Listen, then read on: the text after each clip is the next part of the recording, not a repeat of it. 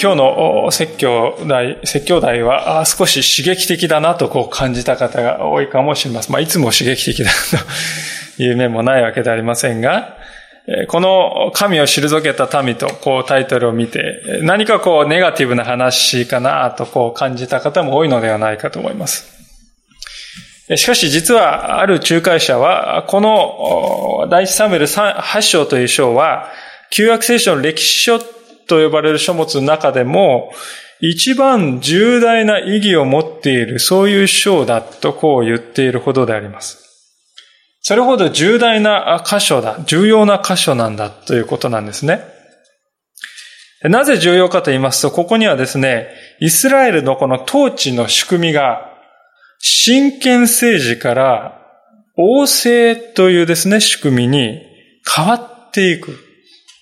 そういう転機となった出来事が書かれているからであります。イスラエルの歴史においてですね、神様が直接治めるというあり方から、王が神様になり変わってですね、治めるというような仕組みに変わっていく。非常に大きな後々まで続く影響をもたらすことになった事件ですね。それが今日の箇所に書かれていることであります。で、2014年に生きる私たちの感覚からしますと、この王を求めるということはなぜそんなに大きな影響を与えるのかというのが、まあ、いまいちわかりにくいかもしれません。しかし実は彼らのですね、その求めるその心を見ると、見ていく、丹念に見ていくと、実は今を生きる私たちにもですね、同じようなことがですね、当てはまる。極めて大きなですね、私たち信仰生活にとっても大きなメッセージを持った箇所だということがわかるわけです。ご一緒に今日も御言葉に目を注いでいきたいと、そう思っております。さあ、ことの起こりは、前回見たこの7章のペリシテ人に対する勝利の箇所から数十年ぐらい経った後と思われますが、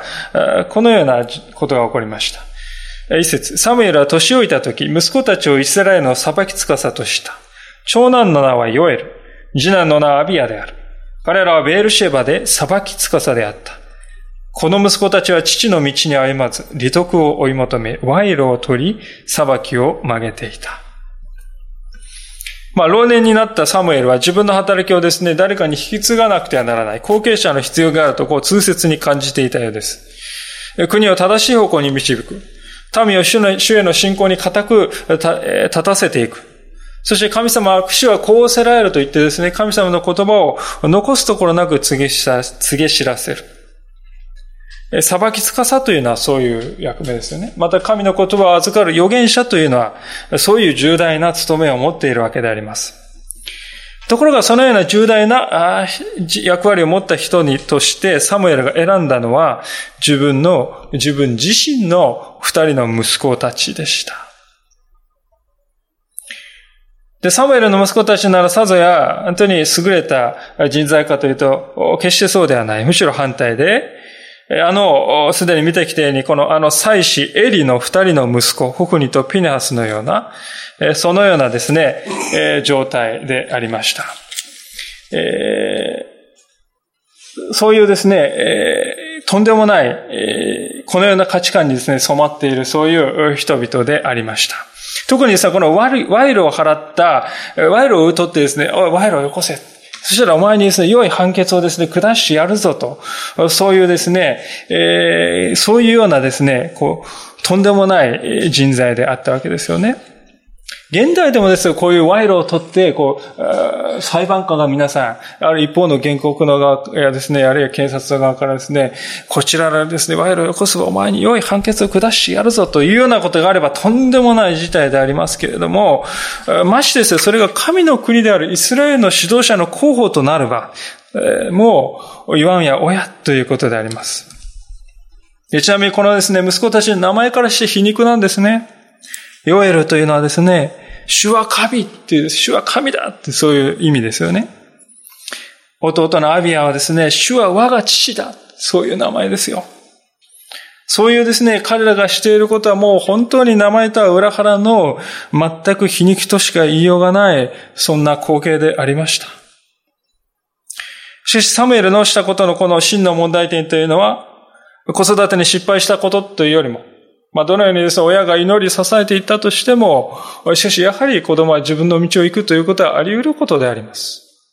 それはアナムとエヴァがですね、本当に主の愛を一心に受けながらも自分の道を行ったようにでありますね。そのようなことは起こり得ないわけではない。で、しかしサムエルはですね、しかし行ったことのですから問題は子育てに失敗したかそうか、どうで、そうでないかとかいうそういう問題ではなく、むしろ彼がですね、そのような息子であると知りながら、彼らを後継者にしたということに問題があったかと思います。なぜかと言いますと、裁きつかさ、イスラエルのですね、裁く、この指導者である裁きつかさは、世襲でなければならない。そんな規則はイスラエルにはないからであります。実際サムエルも獅子でありますけれども、裁きつかさでありますけれども、まあ最後の裁きつかさと言われる。そのですね、彼の前までのですね、獅子の中で、世襲によってですね、受け継いだ者は一人もいないわけですよね。ヨシアからサムエルに至るまで、そのような人は一人もいない。ですからサムエルがすべきことは自分の息子をですね、冷静に客観的に見つめて、この者たちは、この人にはとてもふさわしくはないと思えば、判断するならば、この息子以外のものをですね、お主よお与えください。あなたがお立てください。そう祈り探し求めるべきですし、あるいは育てていく。そういう責任があったわけであります。しかし彼はそれをしないで、世襲によって解決しようとしました。ここに一つの大きな問題があったと言えるとは思います。サムエルの大先輩の獅子であります、あの、ギデオンという人がいました。ミディアン人に対して300人でですね、勝利したという、あの、ギデオンであります。ギデオンはですね、この権力ということについて、から離れるということについてですね、徹底した態度を持っておりました。四式の8章の22節というところですね、お開きいただけますでしょういただけますでしょうかこのサムエル記から50ページほどですね、前の方に戻っていただきますと、四式というですね、ところがあります。四式の8章の22節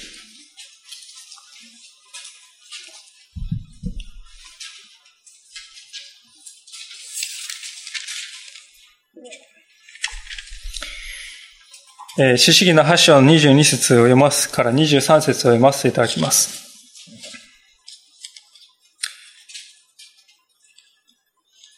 その時イスラエル人はギデオンに言った。あなたもあなたのご子息も、あなたの孫も私たちを治めてください。あなたが私たちをミディアン人の手から救ったのですから。しかしギデオンは彼に言った。私はあなた方を治めません。また私の息子もあなた方を治めません。主があなた方を治められます。私はあなた方を治めるのではない。私の息子でもない。主があなた方を治めておられるのだと。この信仰ですよね。本当にこれは大切な言葉であります。ギデは自分はですね、主が治めることのただのしもべに過ぎないんだ。私の息子とてそうなんだ。本当にですね、ここにえー、彼のこの言葉を見るときにイスラエルという国はどういう国なのかということがよくわかるんじゃないでしょうか。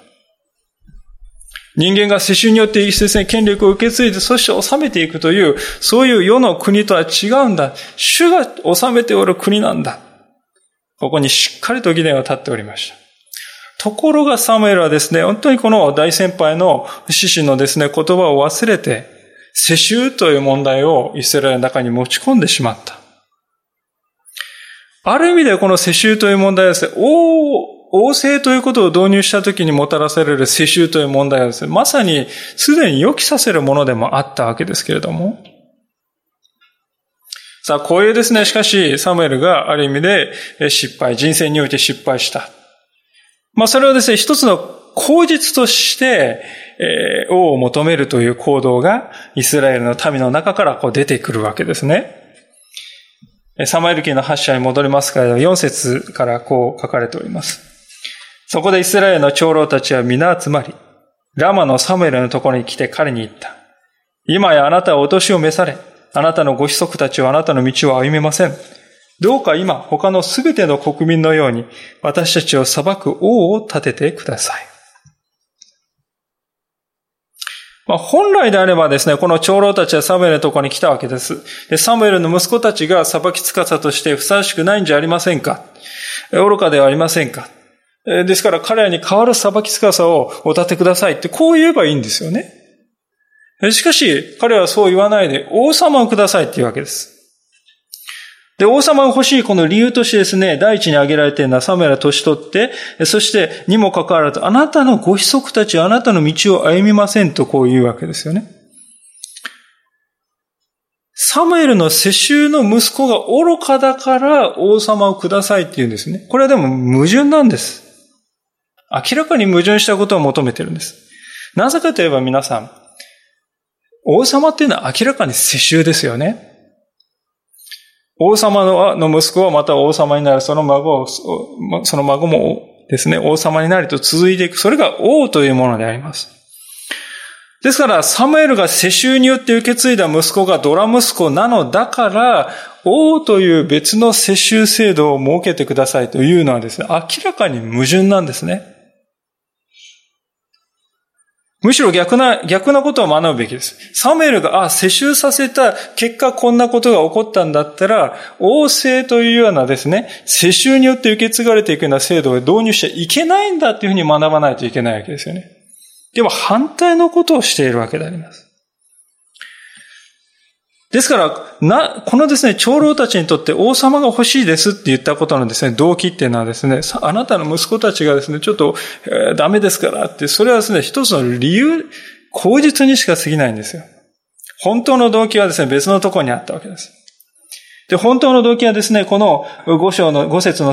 後半のところに書いてあるように、他のすべての国民のようにというここにあると思いますね。つまり、私たちも世間並みの国になりたいんです。っていうことですよね。世の中と、あの、他の国と同じような国になりたいんです。まあ、いわば、グレードアップしたいんです。っていうことでしょうかでもこれは裏を返すと、イスラエルがイスラエルたるゆえん、つまり先ほどのギデオンが告白していましたように、神が治めて神を第一とする国、そのあり方をも放棄するということなんですね。イスラエル人たちは神様が王として治めておられるこの国を、その神様を退けて、他の王を求める。そういうことをしているわけであります。神様神様は王様としてはこの国を治めている言ったって、そんなこと言ったって神様見えないじゃないですか。見えない神様に目に、目に見える偉大なですね、カリスマ的な指導者の方がいいんですよ。他の国見てください。みんなそうしてるじゃないですか。うちだけですよ。やってないのは。しましょうよ。それがですね、長老たちの本音でありました。サムエルの息子たちのですね、どうのこうのというのは理由に、こじつけに過ぎないわけですよね。信仰者の目線というのがですね、こう目に見えないお方から目に見えるものにこう、ぎゅーっと引き寄せられていく。典型的な事例がですね、ここにあるということですよね。で、これを聞いたですね、サムエルはどうしたでありましょうか。6節ですが、彼らが私たちを裁く王を与えてくださったと言ったとき、その言葉はサムエルの気に入らなかった。そこでサムエルは主に乗った。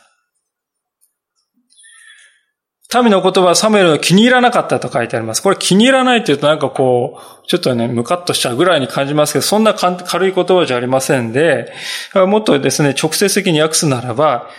その言葉はサムエルの目に悪であったって書いてありますね。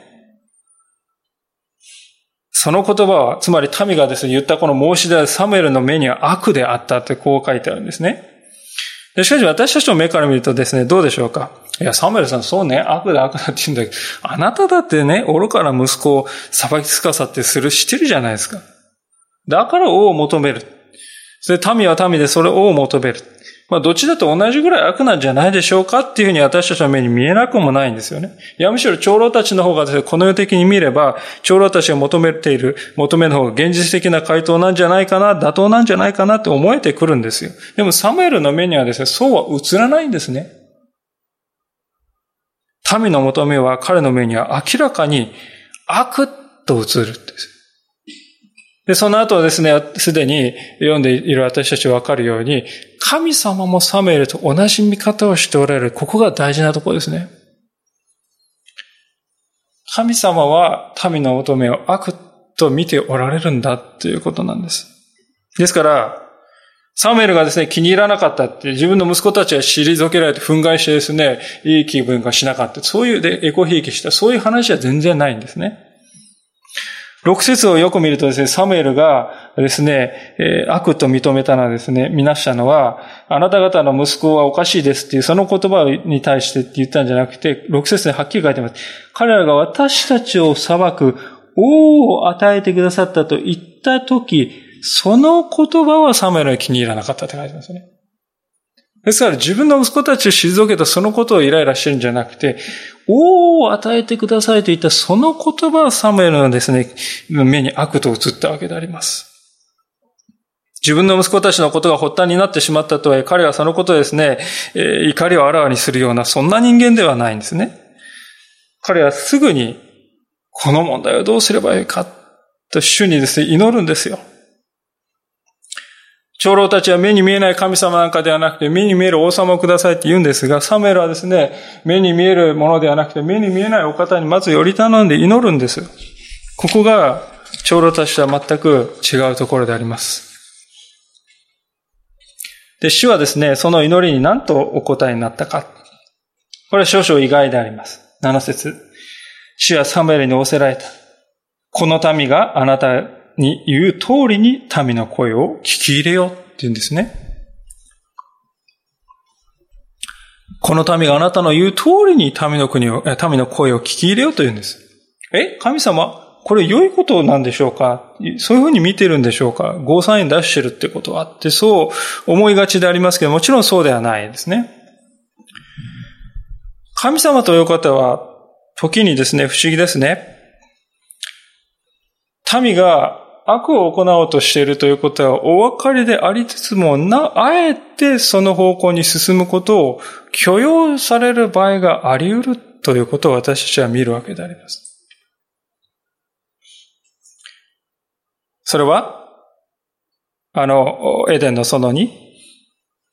善悪の知識の木が置かれていて、その実を取ろうとした。なぜ神様はそれを食い止めなかったのか。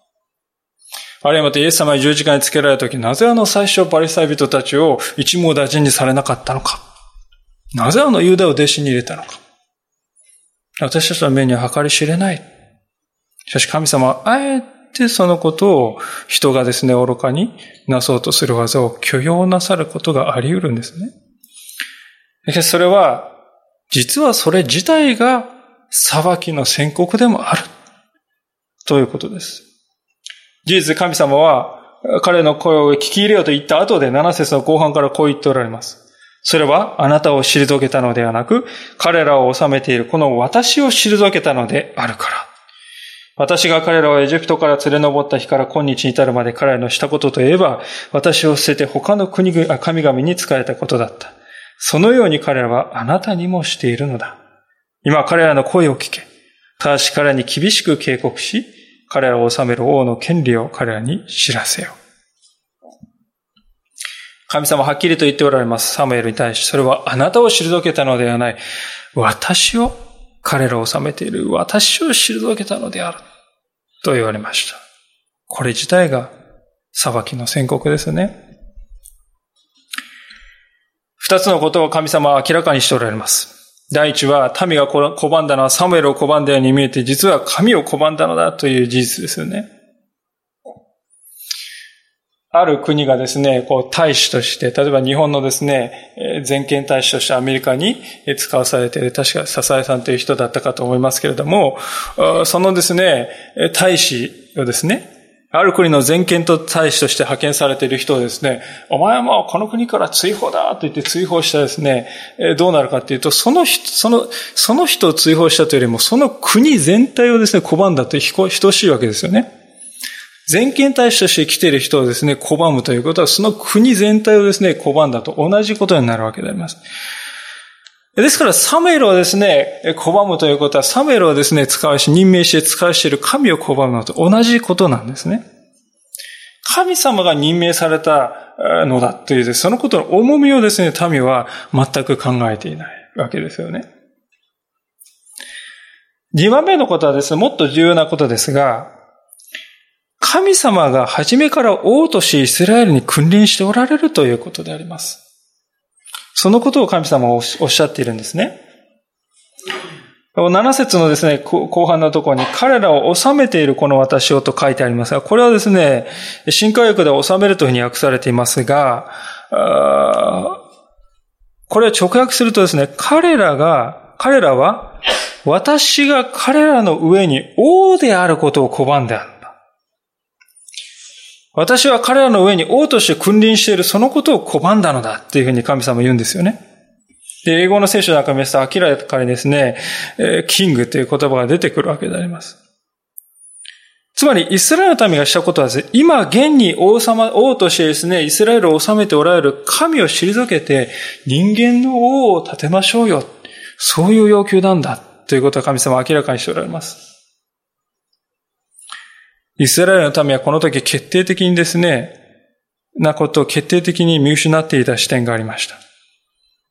それは神様という方はイスラエルの王であるだけではない、ペリシテ人王も似た、ペリシテ人の王でもあり、また世界を治めている永遠の王でもあられるのだ。そういうお方が自分たちのですね、王様、王なんだ。自分たちの神様なんだということをですね、イスラエル人は見失っていました。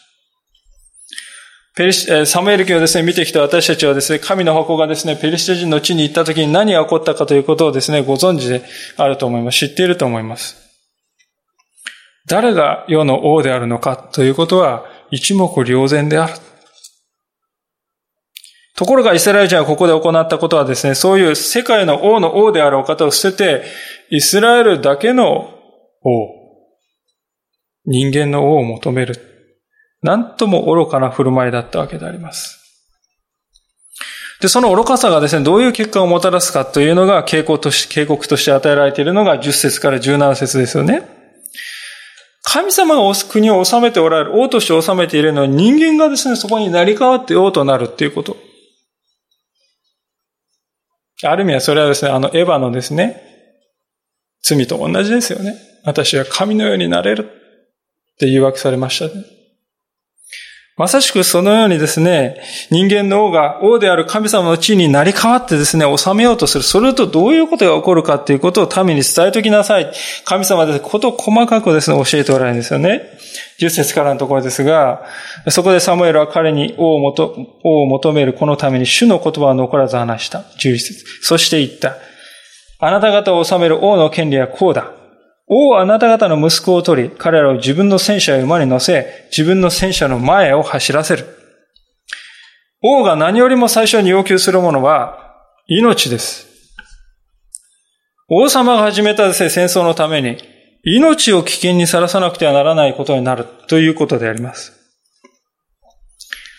で、自分の戦車の前を走らせるってことはどういうことですか、皆さん。人々が王様の盾として使われるってことですよね。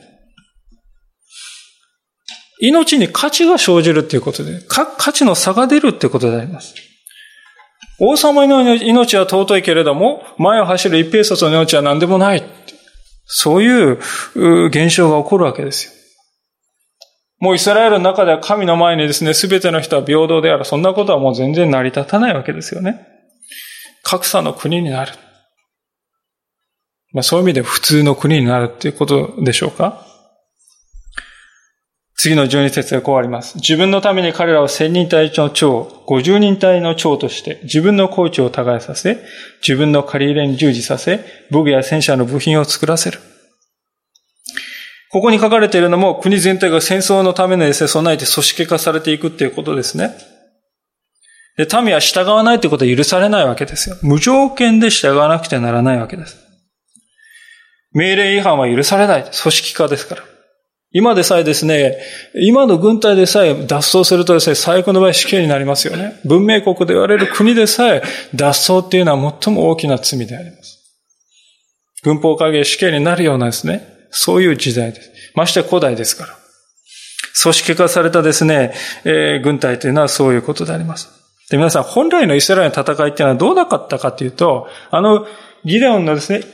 先ほどから出ているギデオの戦いの時皆さん覚えてますか ?3 万人の人がいたんですよね。それは最初にですね、怯えている人はですね、帰りなさいって言って2万人帰りましたよね。まだ多すぎる。そして膝をついて水を飲むものをですね、だけを残しなさい。犬のように水を飲むものは返しなさいって言って、残ったのは300人ですよ、皆さん。怯えている人は帰りなさいって言われる。軍隊、普通の国の軍隊でありえないことです。で、神様はその300人でミディアン人に勝利を与える。これがイスラエルですよね。あの、エリコもですね、皆さんどうですか ?7 回半回ってですね、時の声を上げて、えー、世界最強と言われてですね、5メートルぐらい厚さがあるですね、遺跡残ってますよ。えー、城壁ですよ。世界のですね、最も強力な古代社会のですね、が崩れ落ちるなんてことはあり得るはずがないですね。普通の戦い。そのようにしてイスラエルは勝利してきたので、それがイスラエルという国の戦いで、それがここで明らかに組織によって勝つ。命令違反許さない。そのようなことが何よりも優先されるようになる。で、戦争がですね、終わって、はぁと言ってですね、自分のコーチを耕して自分の借り入に従事した。はあ、よかったってなるかと思いきや、それもですね、見てください。12節最後に武具や戦車の部品を作らせる。次の戦争のために備えておけ。武器を作れ。国力を充実させようっていうふうに用いられることになるんだっていうことですね。サムエルはそのように警告するわけです。まさに歴史上ですね、あらゆる国において必ず起こってきたことが起ころうとしているということですよね。13節は、あなた方の娘を取り、香料作りとし、料理女とし、パン焼き女とするとこう書いてます。戦いは男だけのものかというとそうではない。女性までも巻き込まれていくのです。王宮で使えるためにですね、王を生活を支えるための手足として女性もですね、ちょえー、組み込まれてですね、徴兵、徴用されていくようになるわけです。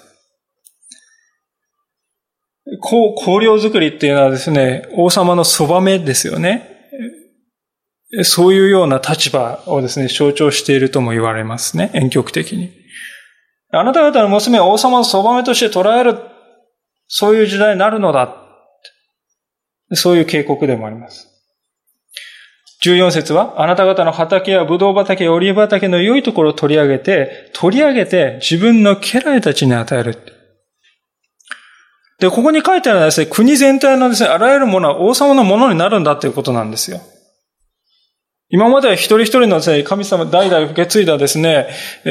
父、母から受け継いだその土地をですね、受け継いでそこから実りで食べていけたんですが、しかしそれはですね、王のものになるということです。良いところを取り上げてって書いてます。これは最高のところっていう意味ですね。一番良いところは全部王様を持っていくんです。で、王様はよこせって言ったら誰もですね、拒むことはできない。あのダビデオがですね、バテシバをですね、よこせと言ったらその誰も拒むことができない。年も同じなんですね。どんなに働いて、ああ、これは働いて一生懸命がまった結果、こんな素晴らしいものができたと思ったら、それは、はい、よこしなさい。王のものだ。最上のものは全て王のものだ。そういう、どんなに働いても報われない、そういう社会が生み出されていくのだということです。さらに15節は、あなた方の穀物とブドウの十分の一を取り、それを自分の宦官や家来たちに与える。税金の仕組みが入るということです。で、税金といってもですね、国がですね、良い方向になるんだったらいいんですよ。でもここに書いてあるのはですね、自分の宦官や家来たちにその税金が行くって、懐に全部ですね、王の周辺に懐に入っていくってことです。ですから、王様はですね、民から吸い取って吸い取って、どんどんですね、えー、民を、富をどんどん蓄えて集中して豪華になっていくんですね。そういうことになる。実際過去のですね、どんな権力者も例外なくですね、民衆から集めた税金を自分の懐を肥やすためにですね、どのような権力者でも一部の例外もなくそのようなことをしているのではないでしょう。そういうことがイスラエルにも入ってくる。そう警告するわけです。16節は、あなた方の奴隷や女奴隷、それに最も優れた若者やロバを取り、自分の仕事をさせる。労働ということの意味が変わってしまう。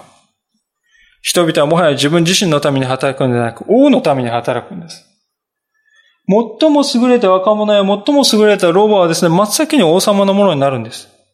なんと能力があればあるほどその能力は自分や家族のために使うんじゃなくて、王のために使わないといけない。そんな状態になってしまうんだ。17節あなた方の羊の群れの十分の一を取り、あなた方は王の奴隷となる。また、税金の話が出てきます。皆さん、羊の群れの十分の一を取られてかなり大きいですよ、皆さん。10年でですね、一匹も生まれなかったら全くゼロになってしまいますよね。で、少し飢饉があってですね、羊が何割か死んでしまったらもう途端にですね、えー、苦しくなってくるわけであります。一気に群れを失ってしまう。で、その立場にでも税金はですね、毎年必ず払わなくてはいけない。で、どうなるかっていうと、まず財産を売る。で、財産を売っても足りなければ家を売る。家を売っても足りなければ土地を売る。それでも税金を払えなければどうなるかというと、もはや自分を売るしかない。そうして人々は明実ともに王の奴隷となるのだ、というわけです。サムエルの警告は、ここに極まる。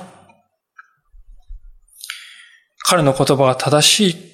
言葉、歴史を見れば明らかではないでしょうか。で、彼のですね、警告のうち本当に恐るべきはですね、次の言葉だと思うんですね。18節。その日になってあなた方が自分たちに選んだ王ゆえに、助けを求めて叫んでも、その日主はあなた方に答えてくださらない。重大な裁きの宣告です。神の民であるイスラエルにとって、神様に聞いてもらえないそれはそれ以上に恐ろしいことはないはずですが、民はですね、こう言われてもその重大さが分かっていないんですね。王である神を退けて人間に過ぎないこの王を立てるということはどんな結果をもたらすかというその重大性を民はですね、まだ理解していない。で、それどころかですね、彼はですね、このように答えるんですね、19節。それでもこの民はサムエルの言うことを聞こうとしなかった。そして言った。いや、どうしても私たちの上には王がいなくてはなりません。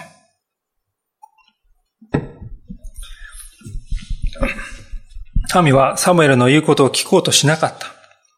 聖書は記録しています。これは皮肉なことです。なぜなら神様はですね、イスラエルの民の言うことを聞き入れてくださったのですが、イスラエルの民の方は神様の言うことを聞き入れなかったからであります。本来はですね、イスラエルの民が神様の言うことを聞き入れて、神様の方がイスラエルの民の言うことを聞き入れないのならまだわかりますが、反対になってしまって。王である神を退けて人間の王を求めるということがこんなに大きな問題を引き起こす。そうなんだよと言われてもなおかえって意固地になってですね、いや、どうしても王がなくてはなりません。とこう言い張るんですね。彼の口を最後について出た言葉っていうのは決定的であります。20節私たちも他のすべての国、国民のようになり、私たちの王が私たちを裁き、王が私たちの先に立って出前し、私たちの戦いを戦ってくれるでしょう。これが私は神の民であるイスラエルが神で民であることをやめた瞬間だと思います。他の人々がしているということ、していることと同じことをするのが一流なんだということでは決してないんですね。同じであるということはですね、皆さん、裏を返すとどういうことかっていうとですね、周りに何の影響も与えないということですよね。同じであるということは何の影響も与えないってことです。イスラエルがイスラエルであるのはですね、神様は預言者を通して国を、民を直接治めているという他のどの国にもないですね、統治機構を持っているがゆえにイスラエルはですね、ユニークな国なんですよ。それがイスラエルのアイデンティティなんですよ。それがイスラエルの独自性なんです。そして強みなんです。でそれを捨てるということはどういうことなのか。民は十分に考えているようには見えない。で、わかりやすいかどうかわかりませんが、イスラエルが今しようとしていることはどういうことかっていうとですね、皆さん、iPhone ってありますよね今、スマートフォンの半分以上 iPhone だそうです。iPhone っていうのはアメリカの Apple という会社が作っていまして、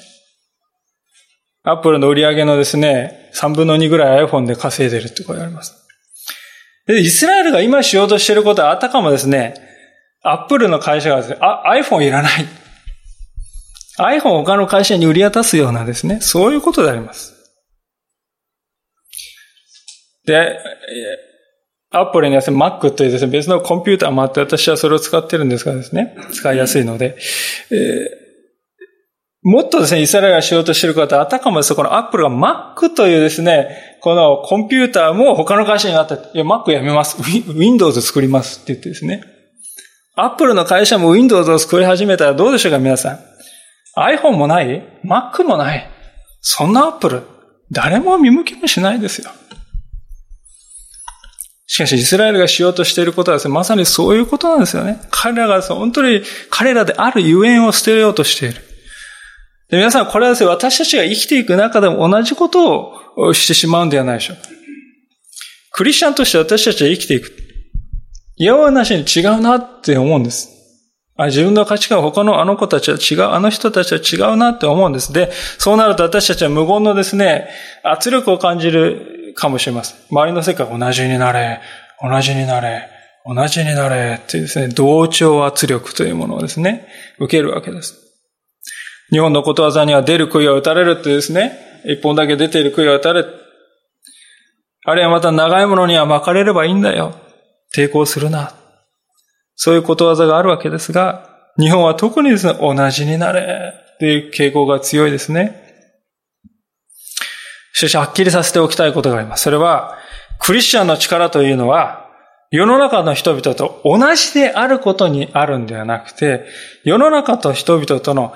違いにこそクリスチャンの力力はあるんだということであります。もし私たちが周りの人々から見てですね、いや、あの人全然ね、自分とまあ全然違いないよね。同じように生き、同じように嗜好品を飲み食べ、同じようなですね、生活スタイルをし、同じようなですね、話をして、何も違わない。彼らの信じている神様はまあその程度の力しかないのだろう。彼が福音というその福音も大して良い知らせではないに違いないということになるわけであります。神様がそもそもイスラエルという国を起こされたのは何のためでしょうか？世界の中に国と呼ばれる国ならばたくさんあります。イスラエルよりもはるかに大きいですね、優れた国はあります。エジプト王国もそうですし、バビロン帝国もそうであります。イスラエルよりもはるかに巨大な、はるかに高度なですね、えー、統治機構を持っていたし、技術を持っている国ですよ。そういう国をですね、神様はもう一つ、もう一つ作り出そうとしたんですか？そうではないですよ。世界でここにしかない唯一無二の民を作り出そうとして、神様はアブラハムをですね、バビロンのど真ん中からですね、召し出したんじゃありませんか？あのカルデア人のウルから、バビロンの首都ですよね。そこからですね、召し出して神の民を作ろうとした。他の人と同じになりたいんです。それはですね、そういう神様の思いをですね、真正面からですね、切り捨てるものであるわけですね。神は、私たちの王が私たちを裁いてくれるでしょう、とこう言いました。20節ですね。私たちの王が、神様じゃないです。私たちの王が裁いてくれるでしょうって言うんですよ。この時民はですね、この王がですね、傍若無人に、傍若無人にモンスターのに振る舞うなんてこと全然考えてもいないですね。明らかにこう理想化されたですね、美しいストーリーだけがある。王がすら下す判断や裁判には何一つ曖昧がない、完全無欠な存在であるかのような、そういう思い込みがありますね。言い換えれば民衆はですね、このですね、彼らが求めている王の中にも神様のような存在をですね、イメージしているんです。ですから皆さん、王を求める真理というのは、一種の偶像礼拝以外の何者でもないということがわかるでしょう。本来神様にはならないはずなものに、神様のようなですね、性質を映し出して、幻を追いかけようとするのであります。で、これが、独裁者を生み出してくる、そういう源になった。ということは言うまでもないでありましょう。しばしば独裁者というのはどうやって現れるかというと、自分の力をですね、過信してですね、高慢になった人物がやるぞって言ってのし上がってですね、力でですね、なるっていうふうに思われるんですが、そうじゃないですよね。この歌詞からわかるように独裁者を生み出すのはいつも民衆であります。人々が独裁者を生むんですね。熱狂や偶像化、人を偶像化するということが独裁者を生むんです。そのことを忘れてはならない。で、そのような独裁者願望というのが現れているのは次の箇所、次の私、王が私たちの先に立って出演し、私たちの戦いを戦ってくれるでしょう。こういう言葉ですね。これも理想化があります。王さえいれば、俺たちに王さえいれば、あんなペルシャ人にやられることなんかなかったのに。これがですね、イスラエル人の考えたことです。しかし、すでに見てきてわかりますように、王様がいるから国は発展するというわけではない。先ほどから言いましたように、イスラエルという国はですね、世界の潮流から言いますとですね、小さな小さな国に過ぎません。地理を見ますと、東にはですね、巨大なバビロン帝国がありまして、南はエジプト王国というですね、世界有数のですねえ、文明国家があります。で、このバビロンとですね、エジプトの間に挟まれている小さな国がイスラエル。で、この大国は戦争するときは必ずこの間を通って、イスラエルを通ってここを戦場にしてぶつかるのであります。歴史上巨大な戦いです。いつもイスラエルを舞台、土地を舞台にしてですね、この巨大国家の同士のぶつかり合いが起こっているんですよね。で、しかもですね、イスラエルはですね、じゃあ、広いですね、こう、豊かなですね、栄養たっぷりのですね、土地が広がっているかってそうじゃなくて山ばっかりで。幅は100キロぐらいしかなくて。ナイル川のような、あるいはユーフラテス川のような巨大な川があってですね、水がどんどこどんどこ来てですね、穀物もどんどこできるかというと全然そんな国ではない。雨がですね、降らない時は本当に数ヶ月降らない。ですからもうイスラエルという国の場所はですね、国力から見ればですね、もうバビロンやエジプトとは比較にならないちっぽけな国なのである。なんで神様はですね、ここをイスラエルで選んだんですか？なんでバビロンとかででかいところですね、選ばないでこんなところをイスラエルの国として選んだんでしょうか？それは、神様に頼らなければ、この国は存続し得ないということを人々に、民に教えるためだと思いますね。にもかかわらずイスラエルの民はそのことを忘れてしまいました。全く理解しなかった。それどころが問題は、いや、私たちのこの問題はですね、王がいないことが問題なんだ。王さえいれば全部解決するんだ。っていうふうにですね、考えたわけですよ。実態から離れたす、すり替え。これほどひどいすり替えもないでしょう。しかし皆さん実はこのように物事がうまくいかないときにその原因をですね、別のものにすり替えてですね、ごまかそうとする、そういう性質が私たちの中には絶えずあるんですね。問題は私の内側内側にあるんじゃない、外にあるんだ。そういうふうに考えたくなるですね、えー、誘惑は私たちの中にあるんです。あの環境が悪いんだ。あの仕組みが悪いんだ。あの人が悪いんだ。あの経済状況が悪いんだ。景気対策が全然なってないような問題だ。環境汚染が問題で、これこれ。いくらでもですね、持ちきることができます。しかし、聖書が私たちに問いかけているのは常に私たちの内側であるということを忘れてはなりません。私たちのあなたの心はどこにありますか？それが問われているということです。つまりあなたは目に見えない神様に信頼を置いているのですか？それともこの世の目に見えるものにより頼んでいるんですか？どちらですか？それがですね、今日聖書が私たちに投げかけている根本的な問いかけであります。皆さんはこの問いかけに何とお答えになるのでしょうか？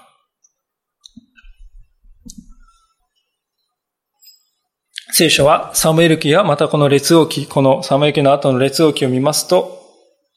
代々連なるですね、イスラエルの王様のですね、様々な愚かな罪をですね、もう生々しく正直に書いているんですね。こんなこと書かなくてもいいんじゃないのかなって思うような、あの、ダビデのバテシェバとの会員のもの、話であるとか、本当に偶像礼拝であるとか、殺人であるとか、そういう問題がもうこと細かく書いてありますよね。何のためにそんなに細かく書くんでしょうか？正直に書くんでしょうか？それは、王もまた愚かな人間に過ぎないのだ。そしてそんな人間に王を求めていくという罪がどういう結果をもたらすかということを私たちに教えるためであります。そして引いて私たちの心をですね、この人間を偶像化し、人間をですね、王とするような、そういうものではない。私たちは誠の神、王なる神を礼拝し、王なる神に仕える。この方にのみ仕える。そのことにですね、私たちを心を向かわせていくためであります。そして、引いてはですね、再臨されるイエス・キリストこそ、来たるべき永遠の王であるのだということを私たちに分からせる。人間の王を求める中、私たちはですね、本当に再臨の主キリスト、また現に世をですね、治めておられるこの神様を王として崇めるのだ。それがキリスト者なんだ。それがですね、聖書が全体を通して私たちに教えようとしておられることではないかと思うんですね。今日私たちはそういうわけで、王を求めているこのイスラエルの民の姿を通して王このことを学んだわけであります。私たちは目に見えるものは全てだよ。という、そういうですね、唯物的な、ものしかない。そういうですね、世界に生きております。いつの間にかクリスチャンと言いながら、それに大きく影響されて、今目に見える結果がないと不安でたまらないで、そういう人生を送ってはないでしょうか。ある人はこのような聖書の話を聞きます。いやーね、まあそうは言うけれども、現実問題何問題は解決してないじゃないですか。周りの人々がですね、行くレールに自分も乗っからないと、取り残されてしまうじゃないですか。そういうふうに反論するかもしれません。そういう時こそこの聖書の箇所を思い出していただきたいのです。イスラエルの民がこの時下したですね、王を求めるという決断の影響というのはですね、この後長い年月を経てあらわになっていくんですね。というのは王様がですね、このイスラエルに君臨するようになりましたけれども、わずか4代目ですよ。4代目の王様のレハブアムの時代には、王様はですね、民を重税を課し絞り取るようになりましたね。あんまりにも辛いので何とか減らしてくださいって言ったらですね、もっと重くしてしまった。で、その結果イスラエルは二つに分裂してしまって、で、その分裂からですね、イスラエル全体が滅亡するまで200年しかかからない。国というレベルで考えるとですね、ですから王政が導入されてから国が滅亡するまでたった300年ですよね。国の寿命として300年というのはもうあっという間であります。ですから皆さんはっきり申し上げたいと思います。この世の中が、これが王道だよこれをしとけば間違いないよっていう道をですね、選ぶということはですね、確かに今日、明日のレベルではですね、安心をもたらしてくれるかもしれないんです。でも人生全体というスパンで考えたらば、決して祝福にはつながりません。それどころか、下手をするとですね、今日明日の幸福のために人生全体を売り渡すということをしてしまうかもしれないのであります。思い出していただきたいと思いますが、あのエサウという人は、あまりにも腹ペコだったので、その空腹を何とかして満たしたい。今の空腹を満たしたいと思って、あの、ヤコブが似ていた一杯の煮豆、煮豆をですね、煮た豆をくれその煮豆と引き換えに、長子の権利を売り渡し、彼の運命を永遠に変えてしまうものを売り渡したんですね。聖書は彼を俗悪な人物と呼んでいます。私たちも同じことをしないようにしたい。私たちはですね、神様という方を王として抱いているのに、その神様を捨てて、世の中に王を求めていくのか、世の中の人々が追い求めるものを一緒になって追い求めていくのか、そうではない。主の声にいつも聞き従っていく。それが祝福をもたらすのだということです。私たちの王はお一人しかいない。もちろんそれは私たちでもない。私たちの親でもない。あの政治家でもない。今現に王として全てをすべ収めておられる神様おられる。そして来たるべき再臨の主キリストが王となられる。このことをですね、もう一度この朝しっかりと心に刻んで歩んでいこうではありませんか。お祈りいたします。